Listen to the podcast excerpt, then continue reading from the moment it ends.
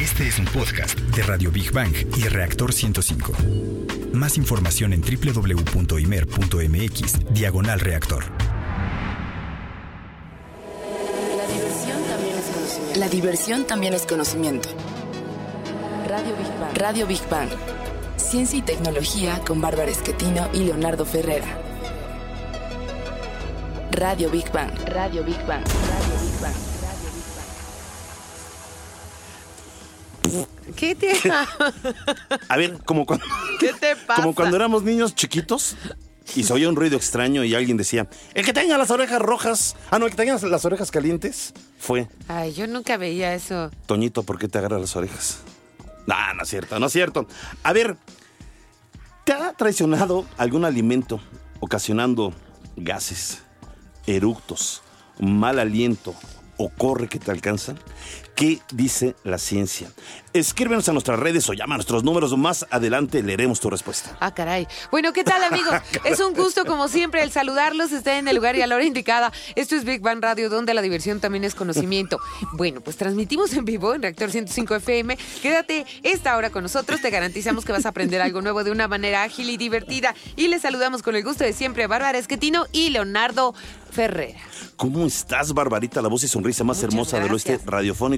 Queridos Bigbanianos, gracias por todos sus saludos, felicitaciones del día de ayer. En verdad, estoy Ay, encantado, sí. estoy feliz de tener un público tan hermoso como todos ustedes. Hice un esfuerzo enorme para tratar de contestar a todos y me desvelé, pero contesté a todos. Muchas, muchas, muchas gracias a todos. Y también ah, saludamos a nuestra mascota eh, oficial, el niño Godzilla. Vente para acá, vente rápido. ¡Ah! Ándale, nuestra mascota oficial. También saludamos a nuestro corresponsal, Big el ruso de Rusia. A nuestros amigos intrusos, la cúcara voladora y el grillo afónico. Vente, corre, corre, rápido, rápido. Eso. Hay obsequios, recuerden nuestras líneas de contacto 5601-6397 y 5601-6399. En Facebook nos encuentras como Big Bang Radio y en Twitter como Big Bang-Radio 1. ¿Y cuál es el menú de hoy, Barbarita? Pues en nuestra sección Exploradores del Infinito, dedicada al universo y su grandeza, hablaremos de la galaxia más cercana a la Vía Láctea, nuestra vecina Andrómeda, con la que colisionaremos en algún momento. Uy. En la sección Gigante Azul dedicada al planeta Tierra y la importancia de su biodiversidad, hablaremos de proyectos realizados por jóvenes que ayudan a mejorar el medio ambiente. En nuestra sección Materia Gris, dedicada a los avances de los laboratorios y los principales proyectos científicos y tecnológicos, hablaremos de una mesa que llevará a cabo la UNAM. Más ciencia, menos prejuicios. En la sección Construyendo Puentes dedicada a los grandes personajes de la historia y los logros del hombre por alcanzar sus sueños, hablaremos de la historia de la aviación y un evento muy importante que se va a desarrollar en México. Y para cerrar, como siempre, bien y de buenas, en nuestra sección Divulgando Humor, donde lo más inverosímil, raro, curioso también es ciencia, hablaremos de aquellos alimentos que al ingerirlos nos pueden traicionar en público, generando olores o sonidos nada deseables. Ok. Ok, ok. Bueno, Ya. nuestro corresponsal, el ruso de Rusia, nos dice que le subas a tu radio. Vamos a nuestra primera sección. Exploradores del infinito. A ver, Leo, bueno, ya lo habíamos comentado en algún momento, pero ¿sabías que en algún momento la Vía Láctea, que es la galaxia donde está el planeta Tierra, en algún momento va a colisionar con nuestra vecina Andrómeda, que es la galaxia más cercana? No, no, no, no, eso es que, bueno, no vamos a estar vivos, pero de pensar lo que va a ocurrir y cómo yo me imagino así explosiones y Pues no, dicen que de- va a ser muy lento y que va a ir absorbiéndola. Bueno, Oh, yo según... ¿será? que de repente, ay, mira, sí viene una estrella, No, o- no, que la va en- engullendo poco a poco. Pero bueno, es lo que yo oí y lo que leí, ¿verdad? Bueno, ahora dirán ustedes cómo va a pasar. Pues aunque seamos galaxias vecinas, Andrómeda pues está todavía muy, pero muy lejos. Así es, Barbarilla. La galaxia de Andrómeda, también conocida como M31, es un sistema de miles de millones de estrellas similar a la Vía Láctea que se encuentra a 2.5 millones de años luz de distancia de ella. 2.5 millones de años Pues sí, luz. o O, sea, sea, digo, digo, para viajar a Andrómeda, lejos, o fíjate, necesitaríamos, y eso, que, que existiera un cohete, vamos a suponer, que viajara a la velocidad de la luz. Sí. Se necesitarían al menos 2.400.000 años a la velocidad de la luz para llegar a Andrómeda. Y estamos hablando que es la galaxia más cercana. Sí, pero aquí viene lo fuerte. Andrómeda se está acercando a nosotros a unos 300 kilómetros por segundo. ¿Qué? Por segundo. 300 o sea que por puede esto. No nos va a tocar igual, pero bueno, se cree que de aquí a un periodo de 4 mil millones de años podría colisionar nuestra galaxia y fusionarse. Una vez que la Vía Láctea y la galaxia Andrómeda choquen entre sí, los científicos esperan que el resultado de esto será la formación de una gigantesca galaxia elíptica. Para conocer más de Andrómeda, escuchemos nuestra siguiente cápsula en voz de Rogelio Castro.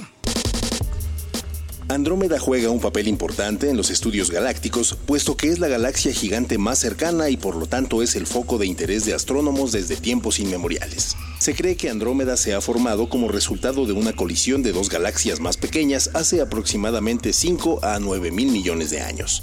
El diámetro de esta galaxia espiral se estima en 260 mil años luz. Nuestra galaxia vecina también contiene alrededor de dos veces el número de estrellas que nuestra propia galaxia, de acuerdo con las observaciones realizadas por el telescopio espacial Spitzer. Radio Big Bang. Big Bang. Big Bang. Big Bang. Bueno, pues Andrómeda fue fotografiada por primera vez en 1887 por el ingeniero galés y astrónomo Isaac Roberts, pero se pensó que era una nebulosa dentro de la Vía Láctea y no fue hasta 1925 que el astrónomo estadounidense Edwin Hubble demostró que la gran nebulosa de Andrómeda era en realidad una galaxia independiente de la Vía Láctea. ¿Tú has visto Andrómeda?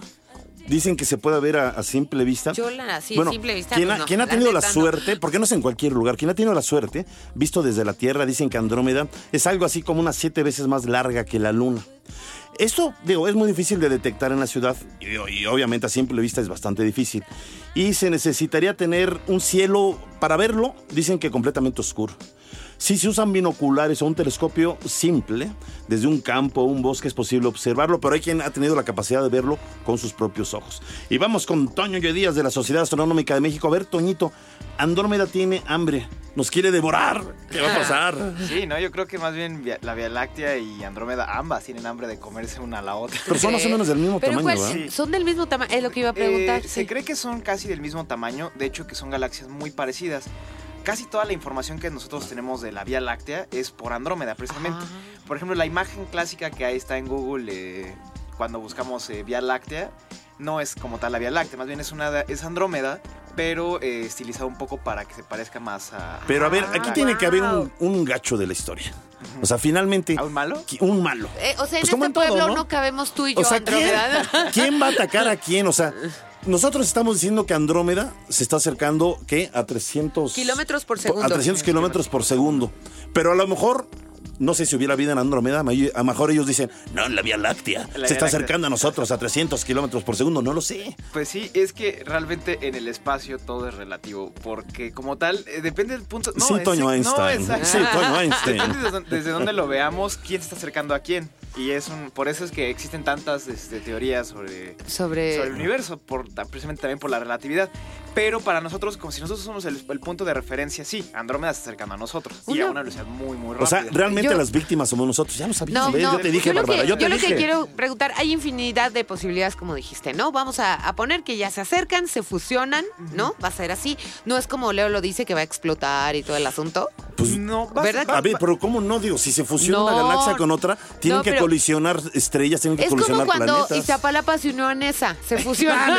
No se destruyó nada. Cuando el DF se unió al Estado de México. Exactamente, Hubo se hizo más explosión. grande. Digo, sí- Exacto. Sí, va a haber, sí va a haber un poco, llamémoslo así, de violencia en el Sí, sí espacio. va a haber. Sí, pero obviamente también toda la materia se va a tratar de acomodar. O sea, no, a- mucha materia se va, eh, se va a mantener. Muchos planetas posiblemente también se puedan lograr este, quedarse, estrellas igual. ¿Se Aun- formarán nuevas? Posiblemente se formen Ok. nuevas. O sea, puede ocurrir muchas, muchas cosas. Digo, por- también porque son objetos muy, muy grandes, que albergan muchísimos objetos.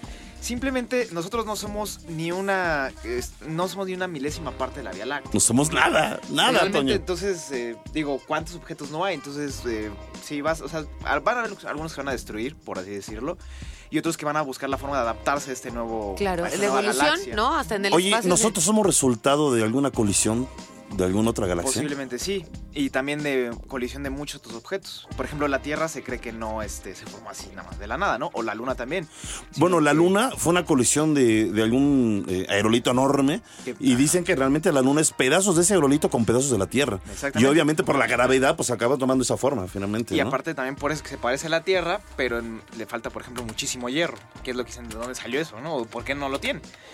Sí, técnicamente todo el universo se forma de colisiones y, y violencia. Pero finalmente a mí lo que me impresiona es que eh, lo sabemos, no nos va a tocar, pero si llegara a existir, digamos, la raza humana, no lo dudo, ¿me, me entiendes? De aquí a Pues, sabe. 4 mil millones de años, pero si llegara a existir, pues está en riesgo a lo mejor de desaparecer. Sería una película interesante de ciencia ficción. ¿Cuál? Oye, no, pero rápido. Ah, rápido. vas Aquí, según en una, la información que acabamos de dar, que se supone que sí puede sobrevivir el Sol y la Tierra. Sí, o sea, Sí. Hay, hay, hay probabilidades. Pero digo, ya no sería el sistema, ¿no? Como lo hecho, conocemos. Por ejemplo, eh, si no mal recuerdo, la cantidad de tiempo que va a pasar para que Andrómeda y la Vía Láctea se, eh, se junten es mucho mayor a cuando la vida útil del Sol. Ah, es lo que te iba a decir, pues no se va a morir ya el Sol El para Sol esa lo más probable es que el Sol primero eh, empiece su etapa final antes de que Andrómeda. ¡Qué cosas! ¡Qué Qué interesante! cosa. Me encantó. Oiga, este, mi querido este, Toñito, antes de que te nos vayas, la- perdóname, la, la- la pregunta obligada de este programa. Este, te- te- te- tenemos confianza, tú sabes, mi Sí. Toñito. A ver, ¿qué alimento evitas porque te genera Cosas ruidos malas. extraños, superiores o inferiores? Las maruchan. La- la- ¡Gol! Yo pensé que iba a decir frijoles. O sea, habrías dicho las sopas instantáneas que se hacen como lombricitas. Eh, bueno, esa ya, hombre, ya. Pero tú le Bueno, preguntaste. chicas, por favor, No. nunca le inviten una de esas sopas. Ah, si no ah, quieren que a la hora de la hora ustedes digan sopas como el Toño, ¿eh? Pues no coman eso, aparte dicen que no es muy sano. Pero bueno, vamos a concluir la sección Exploradores del Infinito con Big Bang al momento. Fíjense que los científicos creen que el Sol y la Tierra casi, seguramente lo que acabamos de decir, van a sobrevivir a lo que será la gran colisión entre la Vía Láctea y Andrómeda. Pero también creen que probablemente la Tierra y nuestro Sol terminarán en un lugar diferente del cosmos. El niño Godzilla dice que vayamos a nuestra siguiente sección. Gigante azul. Y bueno, a ver, Leo, ¿qué desarrollo tecnológico en México? Ah, amigable, porque tú estás mucho en ese ambiente, amigable con el medio ambiente, te ha impresionado. Bueno, obviamente esta, esta sección la vamos a, a dedicar a los jóvenes, a los jóvenes estudiantes. Fíjate que uno de unos estudiantes, este, del, um, eran de varios estudiantes, eran de la Universidad Autónoma Metropolitana, también ahí trabajando con gente del Poli y la UNAM, construyeron unos tabiques eh, eh, con botellas de PET. Como ustedes saben, es un problema, son miles y millones de botellas de PET que se están pues desperdiciando. Claro. Una parte se recicla y pues se vuelven a hacer o, o- o botellas de PET o incluso puedes hacer cubetas o puedes hacer alguna otra cosa. Pero ellos están haciendo con botellas de PET, rellenando más bien las botellas de PET eh, con algún tipo de piedras, con algún tipo eh, de zacate y de cosas naturales y están haciendo bloques. Y resulta que estos bloques son mucho más resistentes que el mejor ladrillo que te puedas imaginar. Y eh, pues aquí la ventaja es que no estás desperdiciando el, el- el PET, es decir, no va a la naturaleza y este, se pueden construir casas a muy bajo costo y además lo están haciendo porque en algunas poblaciones, nosotros fuimos en alguna ocasión alguna población, no me acuerdo bien el poblado, pero está como a dos horas de la Ciudad de México, construyeron una casa de bastante buen tamaño, de una familia muy humilde que vivía, digamos que en un cuartito, pues casi casi de dos metros por dos metros, y los construyeron una casa pequeña, pero más o menos de unos 50 metros cuadrados, ni tan pequeña, ¿eh? Les hicieron dos recamaritos, una sala, este, la cocina, todo muy bien hecho y todo con eh, botellas de PET, me impresionó. Pues qué padre. Y bueno, eh, como lo dijo Leo, numerosos inventos han demostrado que la mejora de la calidad de vida no necesariamente debe dañar al planeta. Y de hecho el concepto de calidad de vida solo funcionará si verdaderamente propicia esta cualidad a largo plazo. Así es. Bueno, quizá no lo sabes, pero algunos inventos de jóvenes mexicanos en los últimos años, como estábamos comentando hace un momento, han significado un parteaguas en la relación que podemos tener con la naturaleza. Fíjate, por ejemplo, Valeria Cruz Aguirre, ella es estudiante de la carrera de Ingeniería Química en la UNAM. Ella desarrolló junto con una amiga del Poli un detergente a partir de una bacteria en la que se puede lavar la ropa. Está buenísimo esto, sin usar agua. Qué bueno Imagínate está. lavar la ropa sin usar una sola gota de agua. Oye, en verdad que yo voy a hablar con esta chava. Sí, Exacto. a mí me gustó. A, A mí me también. gustó. El proyecto denominado Baxel fue presentado en un concurso organizado por una empresa alemana que convoca a estudiantes universitarios a participar con una idea innovadora sustentable para el año 2050, en el que obtuvieron el primer lugar nacional y el segundo a nivel Latinoamérica. Fíjate, este está bueno porque a mí me tocó este, cubrir esa eh, conferencia de prensa que ya tiene algunos años, pero ya dio la vuelta al mundo la pintura antigrafiti. Es un orgullo Sí, mexicano. buenísimo, buenísimo. Desarrollado en el Centro de Física Aplicada y Tecnología Avanzada de la UNAM. Esta sustancia es biodegradable y tiene la cualidad de remover los colorantes de las pinturas en aerosol. Y para conocer otro importante desarrollo sobre techos verdes económicos y una máquina recicladora de Unicel, vamos a escuchar la siguiente información. Luego de 12 años de investigación, científicos de la UNAM crearon materiales para techos con capacidad de modificar la temperatura de los hogares en ambientes muy calurosos y lograr un ambiente de hasta 17 grados centígrados. Estos hechos están pensados para acoplarse en casas de beneficencia social, lo que podría mejorar la calidad de vida de muchas personas e incentivar la calidad del aire en las grandes urbes. En otro desarrollo, dos alumnos de la Facultad de Ingeniería de la UNAM presentaron la primera máquina que recicla unicel, el cual tarda en degradarse hasta 500 años, generando un verdadero problema para el medio ambiente. Esta máquina puede convertir cualquier artículo fabricado de unicel en pequeñas esferas reutilizables para fabricar reglas, plumas o marcos. Radio Big Bang. Big Bang. Big Bang. Imagínate. Big Bang. El unicel, digo, lo que, lo que decía nuestro querido Rogelio me, me impresiona. Puede llegar a degradarse hasta 500 años. Digo, y que esta máquina pues pueda resolver ese problema, en verdad que es impresionante. Sí, bueno. A ver, es que hay muchísimos ejemplos. De verdad que somos cuna de, de inventores buenos, nada más que no les damos el suficiente reconocimiento. Pero bueno, ahí les va. El emprendimiento es un proceso de formación en el que se acompaña a los emprendedores en la definición inicial de su proyecto empresarial. Se les brinda asesoría para la definición e integración de un modelo de negocio. Y el programa de emprendimiento de la Universidad Nacional Autónoma de México se llama Innova UNAM. Y para hablarnos de esto se encuentra con nosotros eh, este, vía telefónica el maestro Juan Manuel Romero Ortega, coordinador del sistema de incubadoras de Innova UNAM. Qué importante, este, mi estimado Juan Manuel, es apoyar la incubación de una buena idea y que beneficie sobre todo a la sociedad. Pues platícanos de esta labor que están realizando en la máxima casa de estudios, por favor. Buenos sí, días. con mucho gusto. Con, mucho gusto y lo que les puedo decir es que desde el año 2008 se creó la Coordinación de Innovación y Desarrollo Ah, y esta tiene entre, entre sus propósitos, en primer lugar es un área que le reporta directamente al rector Ajá. y en segundo lugar es un área que está orientada a incrementar la cultura de innovación, emprendimiento, protección del conocimiento entre la comunidad universitaria. Ese es uno de sus principales objetivos. Y el segundo tiene que ver con el, el tratar de, de ser, eh, de hacer una eh, eficiente entrega, digamos, o poner cuando menos a, la- a disposición de la sociedad lo que se genera en la universidad en sus procesos de educación, de investigación y también de emprendimiento. Y, y bueno, como parte de estas responsabilidades, el sistema Innova UNAM, que es el sistema de incubación de empresas, de, eh, nació en el dos, se- se- en realidad empezó a operar en el 2009 Ajá. y a la fecha hemos incubado cerca de 167 empresas de, de diversa naturaleza. Les- los clasificamos que son de alta tecnología los proyectos, es porque hablan de conocimiento nuevo, pero tecnología intermedia también cuando es conocimiento especializado. Y lo que sí pedimos, digamos, lo, lo que buscamos siempre en los proyectos que apoyamos eh, en términos de incubación, de- es decir, de acompañarlos en sus primeras eh, etapas de, de- de- de existencia, es que se trate de proyectos que tengan una propuesta innovadora. Pues sobre todo eso que sean innovadoras. Yo siempre, bueno, siempre hemos comentado en este programa, mi estimado maestro Juan Manuel, que Sí. el mexicano tiene una inventiva y una creatividad impresionante. Sí. Es más, yo digo que yo hubiera sido un buen ingeniero porque una vez estaba jugando fútbol de niño, descabecé al nacimiento sin querer al, a San José, al niño Dios, a la Virgen. Ok. Bueno, Y le me pegaste quité el cabezas. Ah. Hice una suturación perfecta que mi madre no se dio cuenta hasta un año después que sacó al San José ya a hasta la le dio risa al maestro. El maestro no le haga caso. Pero, mire. bueno, los voy- muchachos la que- quebrándose la cabeza en los laboratorios y tú con la tu chicle. creatividad, a lo mejor hubiera sido un buen ingeniero, la creatividad. Y más guiados por expertos, pues como esta incubadora, pues está bien, ¿no, maestro? ¿O no? No, bueno, pues yo, yo creo que sí, se puede utilizar en muchos sentidos la creatividad como casi todo en la vida, ¿no? Qué amable es usted, además. Oiga, maestro, de verdad, gracias. Una pregunta, rápidamente. Por ejemplo, no se da, porque nos ha pasado que digas, tengo una idea genial, pero ya no hay el hilo negro, ya se había hecho a lo mejor de otra manera con otras eh, personas. Eh, ¿Cómo ustedes tienen control de estos inventos? Mire, nuestro proceso de, de, de, acompañamiento se divide en dos partes. Hay una parte de preincubación de empresas y luego ya la de incubación de empresas.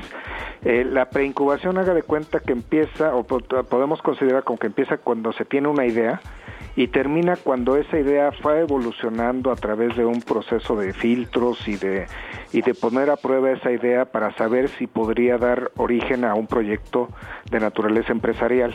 En ese proceso inicial, previo a la incubación, uno de lo, una de las cosas que hacemos cuando se trata de ideas nuevas, sobre todo ideas que se, que se consideran nuevas, que implican nuevo conocimiento, es que se acompañan de lo que se le llama un estudio de inteligencia tecnológica que justamente lo que busca es identificar que no haya ya algo desarrollado, que no haya algo escrito o por otro lado, también visto de una manera positiva, para que a partir de lo que ya marca el último desarrollo o el estado del arte o de la técnica, que a partir de ahí se pueda replantear un proyecto de esa naturaleza. Como que en la parte de preincubación se busca darle forma eh, y hasta concluir con un modelo de negocio.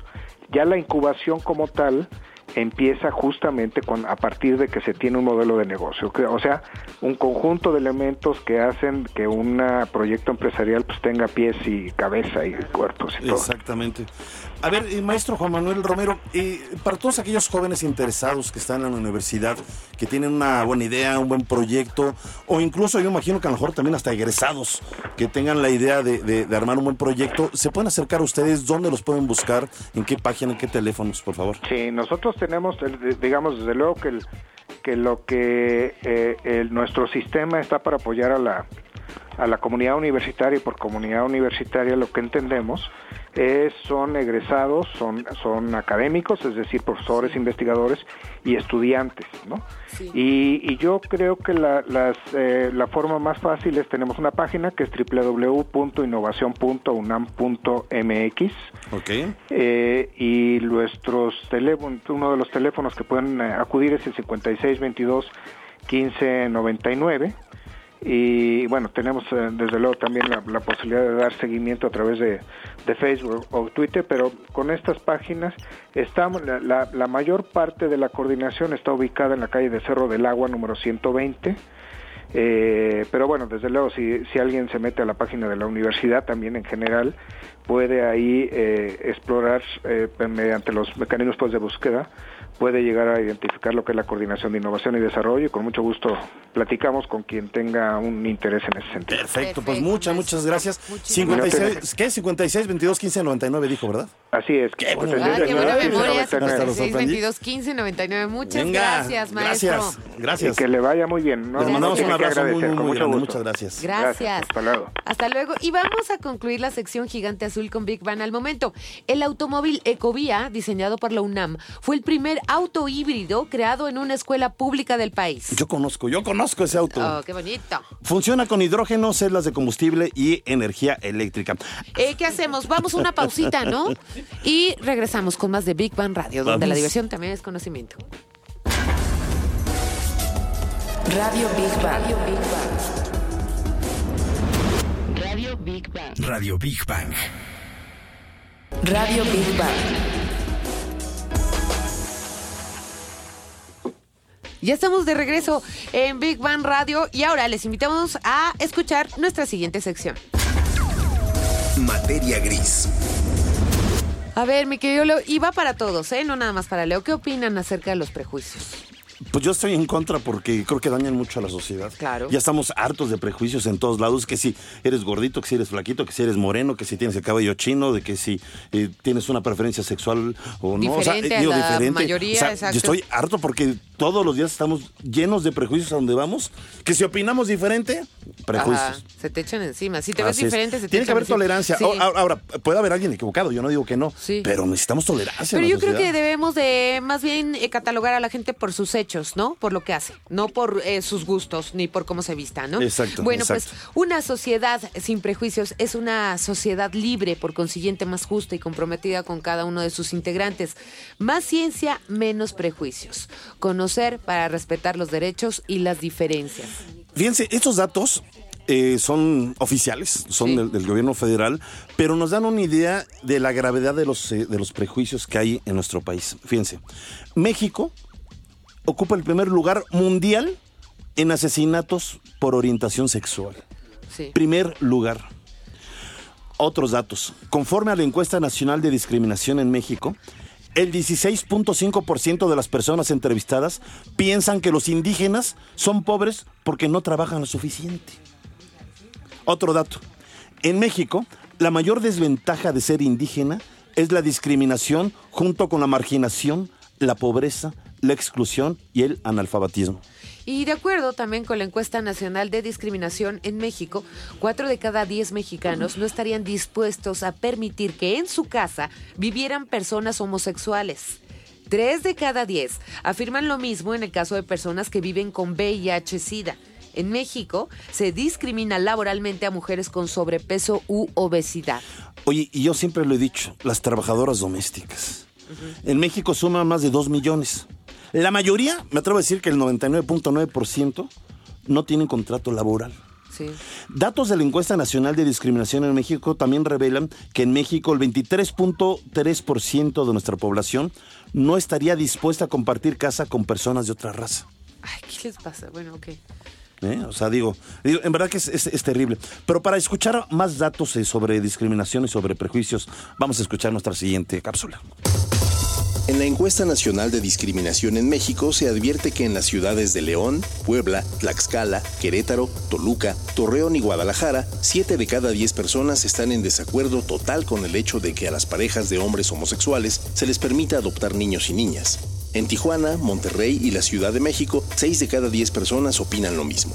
En nuestro país, 25 de cada 100 personas aceptan y justifican, de alguna manera, dar de comer los alimentos sobrantes a las trabajadoras del hogar. Otros datos revelan que el 44% de la población considera que los derechos de las personas indígenas no se respetan nada. El 31% comentó que se respetan poco y el 22% indicó que sí se respetan.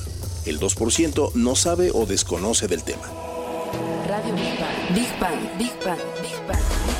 Para reflexionar sobre eh, la mejor manera en que la ciencia, la tecnología y las humanidades pueden contribuir a desarrollar una visión ética que promueva la tolerancia, la comprensión y la amistad entre las personas, la Dirección General de Divulgación de la Ciencia y la Coordinación de Humanidades de la UNAM van a organizar, y es gra- gratuito además, pueden asistir, una mesa titulada Más ciencia, menos prejuicios en Universum, Museo de las Ciencias de la UNAM. Exactamente, el próximo 25 de abril se llevará en esta mesa, eh, a cabo esta mesa y en ella van a participar el doctor Luis de la Barreda Solórzano, coordinador del Programa Universitario de Derechos Humanos, la doctora Marta Lamas, del Centro de Investigaciones y Estudios de Género, y el doctor Fernando Vizcaíno Guerra, del Instituto de Investigaciones Sociales. Asimismo, va a participar como invitada desde Brasil la doctora Valesca Sanelo, del Instituto de Psicología de la Universidad de Brasilia. Y nos enlazamos vía telefónica con Ángel Figueroa, voceo, eh, perdón, vocero de la mesa Más Ciencia, Menos Prejuicios. Muchas gracias. ¿Cómo estás, Ángel?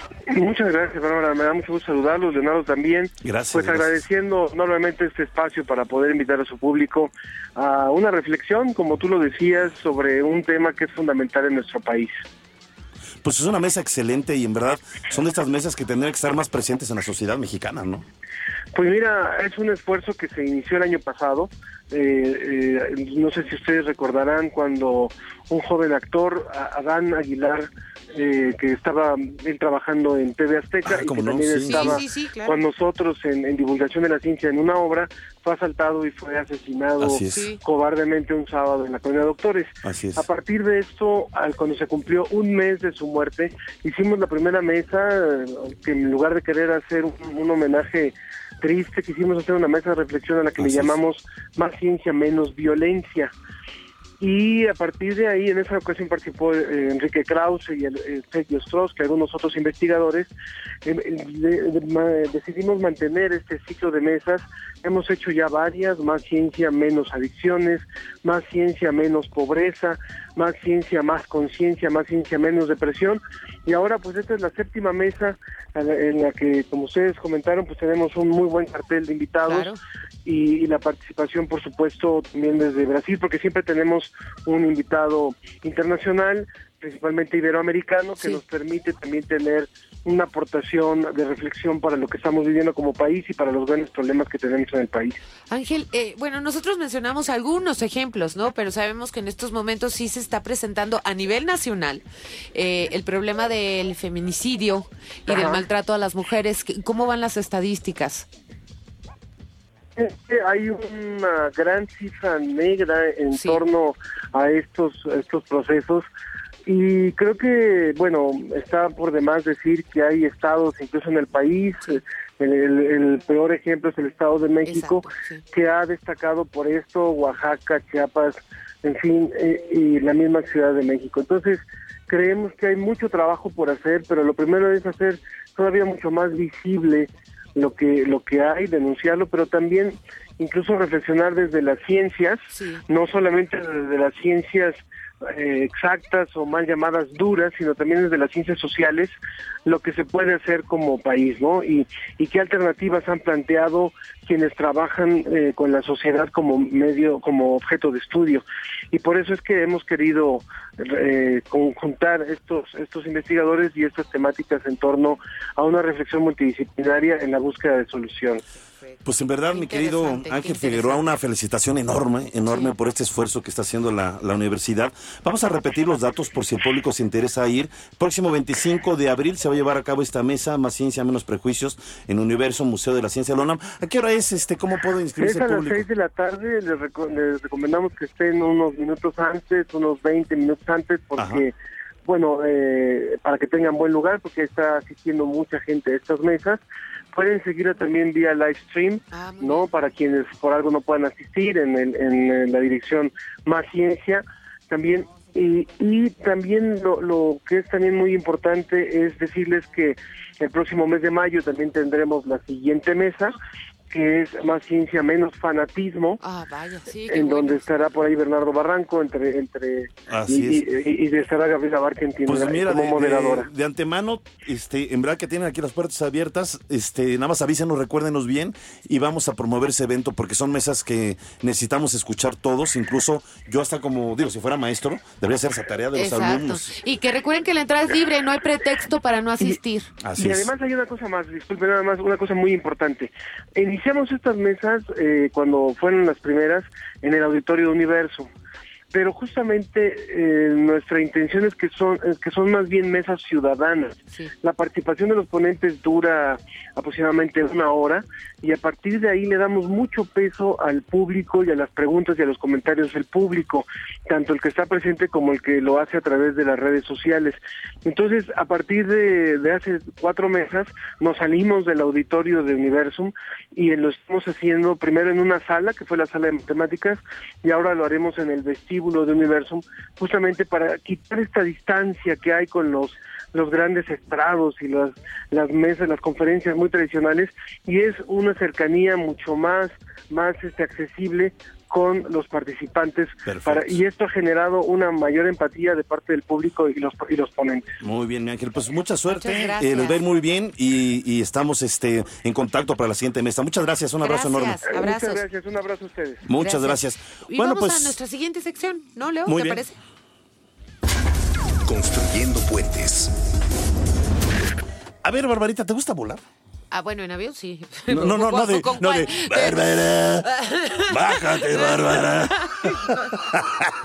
ah, Barbarita. ya. Bueno, a mí sí me da, mira, yo he volado, yo creo que más de mil veces en mi vida, lo tengo que hacer mucho por mi trabajo, pero no me gusta volar, ¿me creerás? Pero bueno, el deseo de volar está presente en la humanidad desde hace siglos. Algunos intentaron volar imitando a los pájaros usando un par de alas elaboradas con esqueletos de madera y plumas que colgaban en los brazos y las balanceaban sin llegar a lograr el resultado esperado, es decir, todos caían. Sí. Muchas personas decían que volar era algo imposible para las capacidades del ser humano, pero aún así el deseo existía y varias civilizaciones contaban historias de personas dotadas de poder, de poderes divinos para poder volar. Bueno, el ejemplo más conocido es la leyenda de Ícaro y Dédalo, que encontrándose prisioneros en la isla de Minos, se construyeron unas alas con las plumas y cera para poder escapar. Ícaro se aproximó demasiado al sol y la cera de las alas comenzó a derretirse, porque se lo advirtió su padre, no te acerques, y ahí va, ya ven, hágale caso a sus papás. Y bueno, haciendo que se precipitara en el mar y muriera. Esta leyenda era un aviso sobre los intentos de alcanzar el cielo, semejante a la historia de la Torre de Babel en la Biblia y ejemplifica el deseo milenario del hombre de volar o tocar el cielo. Así es. Bueno, la historia moderna de la aviación es, es compleja. Durante siglos se dieron tímidos intentos, comentábamos, por alzar el vuelo y en verdad que muchos se dieron unos ranazos de aquellos y no la contaron. Fracasaron la mayor parte de esos inventos, pero ya en el siglo XVIII el ser humano comenzó a experimentar con globos aerostáticos que lograban elevarse en el aire. Por cierto, fue en Francia. Ya en el siglo XIX, después con la construcción de los primeros dirigibles, pues en cierta manera algún artefacto al menos se pudo dar que volara. Y no fue hasta principios del siglo XX cuando se produjeron los primeros vuelos con éxito. El 17 de diciembre de 1903, los hermanos Wright se convirtieron en los primeros en realizar un vuelo en un avión controlado. No obstante, algunos afirman que ese honor le corresponde a Alberto Santos Dumont. Vamos a escuchar la siguiente información. El 8 de enero de 1910 se realiza en México y América Latina el primer vuelo de un avión por parte del mexicano Alberto Braniff Ricard. El 30 de noviembre de 1911, el presidente Francisco I. Madero se convierte en el primer jefe de Estado en volar en un avión. El 15 de noviembre de 1915 es fundada la Escuela Militar de Aviación bajo iniciativa del presidente Venustiano Carranza. El 20 de noviembre de 1916 voló exitosamente el primer avión construido en México. El 9 de marzo de 1929 se establece la primera ruta comercial internacional mexicana en la ruta Bronzeville-Tampico, México. El 14 de septiembre de 1934 se realiza el primer vuelo regular México-Acapulco. El 16 de enero de 1948 entra el primer vuelo de una aerolínea mexicana en la ruta México-Europa. Radio Big Bang. Big Bang, Big Bang, Big Bang. Fíjense, este dato en verdad es para sentirnos muy orgullosos. México se ha convertido en uno de los principales centros del sector aeronáutico de América Latina y el mundo. Líder, líder en manufactura, desde el diseño, ingeniería, ensamble, hasta la reconversión, mantenimiento y reciclaje. Fíjense, México también es el sexto proveedor de productos aeronáuticos de Estados Unidos y tiene la cuarta flota de jets privados más grande del mundo. Cada dos minutos, ojo, ¿eh? porque va a ser pregunta a lo mejor del libro, cada dos minutos despega un avión con tecnología mexicana. Vaya, y cinco empresas del sector aeronáutico y 35 del ramo espacial, 15 países participantes y 76 conferencistas van a llevar o se van a conjuntar en la Feria Aeroespacial México 2017 del 26 al 29 de abril, donde también habrá un espectáculo aéreo. Y para hablarnos de este importante evento, saludamos al mayor César Alejandro Mendoza, subgerente de Relaciones Públicas. Gracias por tomar la llamada. Buenas, eh, buenos días ya, ¿verdad? Sí, eh, buenos días, eh, Bárbara, Leonardo, un gusto estar con ustedes, adelante. Gracias, Muchas Mayor. gracias. Pues qué evento tan importante en verdad y sobre todo, pues muy visual, ¿no? Porque va a haber, como decíamos, hasta un espectáculo aéreo, pero sobre todo conocer esa grandeza, esa aportación de México hacia el mundo en cuestiones de aeronáutica, pues es muy importante. Sí, sí, desde luego, Leonardo, el año, el, en la, la feria pasada, hace dos años, en Ajá. 2015, logramos reunir 240 empresas del rubro aeroespacial. Ah, qué Y en este y en este nuevo año, esta edición, estamos alcanzando más de 500 empresas, lo cual Oh, ya es, ya es un bien. éxito, ¿sí? Y tenemos representación de, de empresas eh, de todos los estados de la República que tienen potencial aeronáutico, Sí. Baja California, Nuevo León, Chihuahua, Querétaro, inclusive Yucatán, estados con, con una creciente industria, van a estar representados ahí en la feria. Mayor, ¿y desde cuándo? A mí me llama la atención porque pues muchos de nosotros creíamos que éramos pues muy importantes en el ensamblaje de autos, más no de aviones. ¿Desde cuándo está esta industria y cómo creció tanto? Bueno, esta industria eh, despegó hace aproximadamente 10 años, que es el, el, el repunte que ha tenido, un crecimiento sostenido durante la última década de dos dígitos, en promedio 14%, y en efecto, como lo mencionas, eh, la industria aeroespacial, eh, la industria automotriz, mm, ya con más experiencia, ha migrado algunos de, de- de los talentos humanos a esta parte de la industria aeroespacial, que es lo que se está desarrollando en este momento. Qué importante. Y además yo lo que sí sabía desde hace muchos años son dos cosas. Que los pilotos de, de- de los aviones, o sea, los que participan en, en la industria aeroespacial, y los mecánicos que, que, pues tienen mantenimiento de estos aviones, son reconocidos mexicanos a nivel mundial. ¿Es así? Es correcto, Leonardo. Eh, la mano de obra mexicana es reconocida en todo el mundo y no solamente por el ensamblaje, como lo mencionabas, sino que hay, hay plantas establecidas en México que sus cadenas productivas, sus líneas de producción han superado eh, estándares de otros países manteniendo la calidad de otros países. Entonces, la mano de obra mexicana ha sido reconocida en todo el mundo por esta característica y por el potencial de los mexicanos, mexicanas que trabajan en estas empresas, desde técnicos, ingenieros y, y de todo tipo.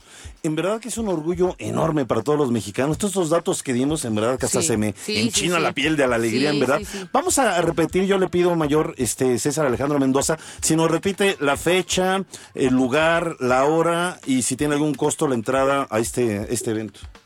Sí, con todo gusto. La fecha eh, de inauguración es el día 26 de abril. Y la fecha tiene cuatro días, son tres de negocios, 26, 27 y 28. Y un último día, el día 29 de abril, con un espectáculo abierto al público. Este último día no tiene costo, como, como un evento más de, de la Secretaría de la Defensa Nacional, abierto al público. Ay, qué padre, sí. Ajá. Pero los otros tres días de negocios tienen un costo muy simbólico, ¿verdad? Que Sí. es de 300 pesos mexicanos, que se, eh, se pueden comprar los boletos a través de, de la página web y también se pueden comprar en, en el- las terminales 1 y 2, tenemos ahí módulos, en las terminales 1 y 2 del aeropuerto de la Ciudad de México. Perfecto. Pues muy bien, muchas Mil gracias. gracias, Mayor César Alejandro Mendoza, subgerente de Relaciones Públicas. Y bueno, pues estaremos al pendiente. Muchas gracias. Para servirles, hasta luego, un gusto Hasta estar con luego. ustedes. Igualmente, muchas gracias. Gracias. Bueno, pues vamos a concluir la sección Construyendo Puentes con Big Bang al momento. En México se diseña gran parte de las turbinas del avión más grande del mundo. Ay, es verdad, eh, perdónenme. Ay, es su mayor verdad. centro de investigación. bien. Perdón, su mayor centro de investigación y diseño fuera de Estados Unidos está en Querétaro, México. Ya, vamos a la siguiente sección. Divulgando humor. Juro que me empezó a agarrar el ahogo. Es, sí, ¿eh? Bueno, pues ya que entramos de lleno este, Pues al tema. este tema. eh, a ver, Barbarita, es que es importante, platícales. Me da hasta pena decirlo. La fumigada. Es que de eso se inspiró Leo para el tema. Para el tema. Fuimos a comer porque... Platícales la fumigada que nos dio un fulano cuando estábamos en una mesa conjunta el miércoles pasado cuando me invitaste a comer Sí. por mi cumpleaños. Nos fumigó. Bueno, tú- a ti primero, a mí ya me llegó como que hizo una barrera a Leonardo y le cayó así to- y dijo, ah, qué asco, qué tipo tan asqueroso. Oye, fue una radiación Y así de- espantosa. sí, pero yo corrí porque él ya, no, ya venía, ya venía como la ola expansiva y No, entonces pero- yo me eché a correr. Pero tú te enojaste, ¿verdad? Porque de repente ll- llega el mesero y le digo, mesero, por favor, ¿nos puede cambiar la mesa? ¿Pasó algún problema? Le dije, apesta horrible esta mesa. Dice, Y tú, eh, dice "Ay, cállate, cállate. Sí, no sé, bueno, ya, bueno. Pero sí, seguía comiendo el tipo. O sea, estaba enfermo porque la verdad se apestaba y seguía comiendo. Pero ya. Bueno, ya. Debido a este incidente nos dimos a la tarea de investigar los alimentos que generan más gases. Digo, para no andar fumigando almas Pobres inocentes, por amor de Dios, por sí. favor. Bueno, hay alimentos que producen gases. A ver, tomen nota, habas, alubias, garbanzos, lentejas y guisantes. También legumbres que deben de eliminarse de la dieta o bien reducir su consumo, salvo si se toman en puré. Las verduras son la col, la coliflor, las coles de Bruselas, la lechuga, el repollo, las alcachofas, los nabos, las acelgas, el pimiento, el pepino, los espárragos y las espinacas. Pues que vamos a comer, O sea ¿verdad? que todos los que son vegetarianos Sí. se la pasan fumigando. Es lo que a dicen, lo mejor era perdónenme, amigos veganos, señor pero dicen que ustedes qué cosas, A ¿no? lo mejor era vegetariano y que estaba al lado de nosotros. Perdón, no sé. pero bueno. A ver, ¿qué otras cosas generan ruidos extraños? Cereales, en especial los integrales, arroz y pan de harina integral. A pesar de que son beneficiosos para combatir el estreñimiento, no están indicados en caso de meteorismo. Ay, ya, es meteorismo. Qué forma tan Me- elegante de decir que eres un gaseoso, ¿no? No, O no, sea, no, así lo dice la literatura. Ajá, Yo así dice, en casos de meteorismo, Y pusiste a Cecilia a buscar ese tema, ¿verdad? Pero bueno. hortalizas, hortalizas como las papas, los rábanos, la cebolla cruda. Y tan buenos que son los tacos. Sí, frutas como la piña. A mí me gusta la piña, pero a mí no me hace efecto, ¿eh? Ajá. Yo no. Este, la ciruela. Esa es buena para el el plátano, las uvas pasas, el chocolate, Ay, ay, ¿qué nos las bebidas gaseosas, en especial los refrescos, aquellos obs- color oscuro, la cerveza, el vino tinto. Caray. Ah, caray. Oye, pues ya mejor no comemos Pues, nada, ¿no? Y ahí les va también la leche. sí. No se recomienda tomar más de un vaso al día. El yogur y quesos frescos. Su consumo debe moderarse ya que aumentan las flatulencias. Pero algunas eh, frutas también causan... eh, ay, Torpedos, torpedos. torpedos. El melocotón o durazno, ¿no? Eh, la manzana, la Ah, pera, no. el melón, la sandía y el kiwi. se pueden tomar de vez en cuando. ¿Qué te pasa? De vez Pues en es que cuando todos los días le dan preferentemente una manzana a la maestra, maduras y imagínate. peladas. Y de los gases pasamos a los eructos. ¿Qué elementos los ocasionan? De verdad que somos finísimas personas. Vamos a escuchar la siguiente cápsula. Ya le Algunos alimentos y bebidas también pueden aumentar la frecuencia de los eructos. Entre ellos se incluyen las bebidas carbonatadas, el alcohol y los alimentos con contenido alto de almidón, azúcar o fibra que provocan además de gases eructos, como los frijoles, las lentejas, el brócoli, los guisantes, la cebolla, la col, la banana, las pasas de uva y el pan integral. Pero no solo los alimentos mencionados pueden generar eructos, también si la persona tiene problemas de hígado, estomacales, enfermedad de los pulmones o incluso de los riñones. En estos casos el tratamiento es más complejo y es necesario tener un mayor cuidado en la dieta. Radio Big Bang. Big Bang. Big Bang. Big Bang. A ver, ¿qué tal los alimentos que producen mal aliento o halitosis? Estos eh, productos, bueno, ya sabemos, el ajo, la cebolla, las, legu- las legumbres, pastrami, zumo de naranja, refrescos carbonatados, alcohol, el tabaco también este, complica de una forma u otra el cuadro de síntomas. Y además el mal aliento se produce porque se incorporan al flujo sanguíneo por medio de la mucosa gástrica para después ser liberados a los pulmones y a la saliva. Pueden afectar causando mal aliento por un periodo de 72 horas, ¿eh? hasta 72 horas. ¿Y qué dice la literatura sobre los olores fétidos? Vamos con nuestra querida Cecilia Cune, periodista y escritora. Pobrecita. Pobrecita, de verdad. ya. Te hicimos no, no, sufrir. no, ¿O tuviste que probar todo para comprobar que la literatura... no, encontré muchas cosas, encontré. ¿Y qué dice? ¿Qué- ¿A qué huele la literatura? ¿Me pueden contestar eso? Por Los ejemplo? libros huelen bonito. Esos son los libros y la literatura. Un libro viejo No les voy a hablar, no les voy a hablar del perfume, que es el clásico. Claro. Ah, claro. Ah, es buenísimo libro, Pero sí. les voy a hablar, fíjate, olores fétidos algunos, de un libro de William Faulkner que se Ajá. llama Los Invictos. y Los Ah. Invictos. Entonces, se titula, uno de los capítulos, que es el segundo, se titula Un olor a verbena. En él aparece una mujer que cabalga con los no vencidos y deja sobre la almohada de su amante imposible un ramo de verbenas, porque era el único olor que durante la guerra era capaz de sobresalir por sobre el olor fétido de los caballos de la pasión ¡Ándele! y la intrepidez. Sí, la verdad sí, se han de ver ca- Qué asco, de verdad. Ese es uno. Bueno, luego. Luego, tenemos también, ya que le gusta déjenle tanto, en paz. Déjenme en paz. tenemos un libro de Virginia Woolf Ajá. que se llama Flush, que es la, bro- la biografía del perro de Elizabeth Barrett Browning. ¿La qué? La biografía de, un su perro. perro. Ah, de un perro. Se llama Flush. Yo y del... No, ya. del perro de Elizabeth Barrett Browning, que era su amiga. Entonces cuenta todo, la vida de la poetisa a través de su perro. Y claro, como es natural, todo se percibe a través de los olores. Sí. Primero Virginia Woolf te cuenta cómo huele ella cuando entra al cuarto, porque huele la colonia, que es maravillosa. Órale. Y cómo se da cuenta que ya llegó su perro. Ajá, que su perro no huele precisamente muy bien. Oh. Entonces hace una visión, hace una visión del mundo alucinante porque dice que cuando está con ella y con Ajá. percibe olores fuera del alcance de cualquier nariz humana. Ah, qué no. manita. Y luego, luego uno, uno para, para mi productor, que es muy aventurero. Ah, yo creí que para. Ah, yo ¿Por qué pensé me que lo quemas que en vivo? Le bajaron los flatulentos. ¿Qué? Es un libro, es un libro de Hemingway que se llama Las nieves del Kilimanjaro. Ándale. Está hablando de África. Entonces, todo capítulo empieza. Es que te, te gustan esas las nieves y las. Te pusiste rojo, Carlitos. ¿Qué te pasa? no. A ver, entiendo. No, porque Es que empecé hasta a oler feo, por eso. ya, déjala hablar. Porque es completamente de aventura. Entonces, él reconoce el mundo, cómo aban- abandona Europa y cómo llega a África, cómo va subiendo el Kilimanjaro, cada vez por un olor distinto. Entonces ahí te vas dando cuenta qué países tienen olores fétidos y qué tienen olores imposibles y qué cosas sí puedes oler. Y, y como la hermana de Pita, que también. Oh, guácala, ¿te acuerdas de la escena de.? bueno, ya, ni una Ah, más. bueno, les voy a dar uno más. Patrick Modiano se llama Los Bulevares Periféricos. Es un Nobel y lo que a él le gusta, el que le trae recuerdos, el que quiere siempre hacer, son los olores de los garajes. Ándale. ¿Cómo se llama ese? Él se llama Patrick Modiano y tiene dos que habla de, de garajes y de olores. Los bulevares periféricos es uno y Villa Triste. Los Bueno, bulevares periféricos. Ve qué elegante tú, de verdad. O sea, Ya, la ver. pusiste en un gran aprieto. No, mi querida, muchas gracias. En verdad Gracias, es impresionante Cecilia. cómo hay literatura Sí, para todo. sí. Y eres en verdad muy culta hasta en las Sí, cosas más extrañas, sí, mi querida sí, sí, sí. Cecilia. Muchas Hay una serie de medidas en lo referente a la alimentación que pueden contribuir a evitar la halitosis. Estas medidas son beber agua eh, para facilitar la producción de saliva, cepillarse los dientes con regularidad, masticar hojas o productos que contengan menta. Y para los gases y eructos, pues ni cómo ayudar.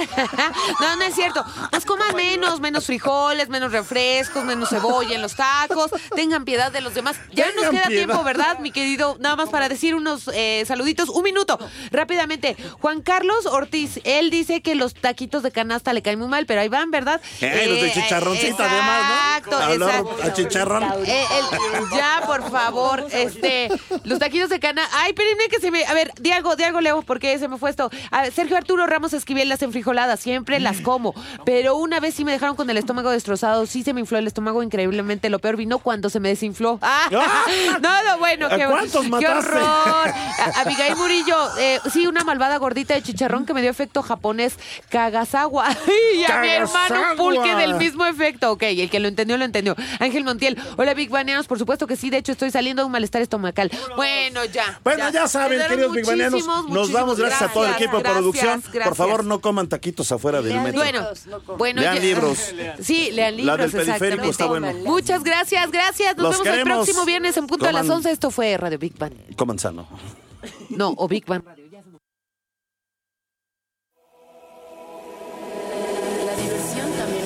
La diversión también es conocimiento. Radio Big Bang. Radio Big Bang. Ciencia y tecnología con Bárbara Esquetino y Leonardo Ferrera. Radio Big Bang. Radio Big Bang. Radio Big Bang. Esto fue un podcast de Radio Big Bang y Reactor 105. Más información en www.imer.mx, diagonal reactor.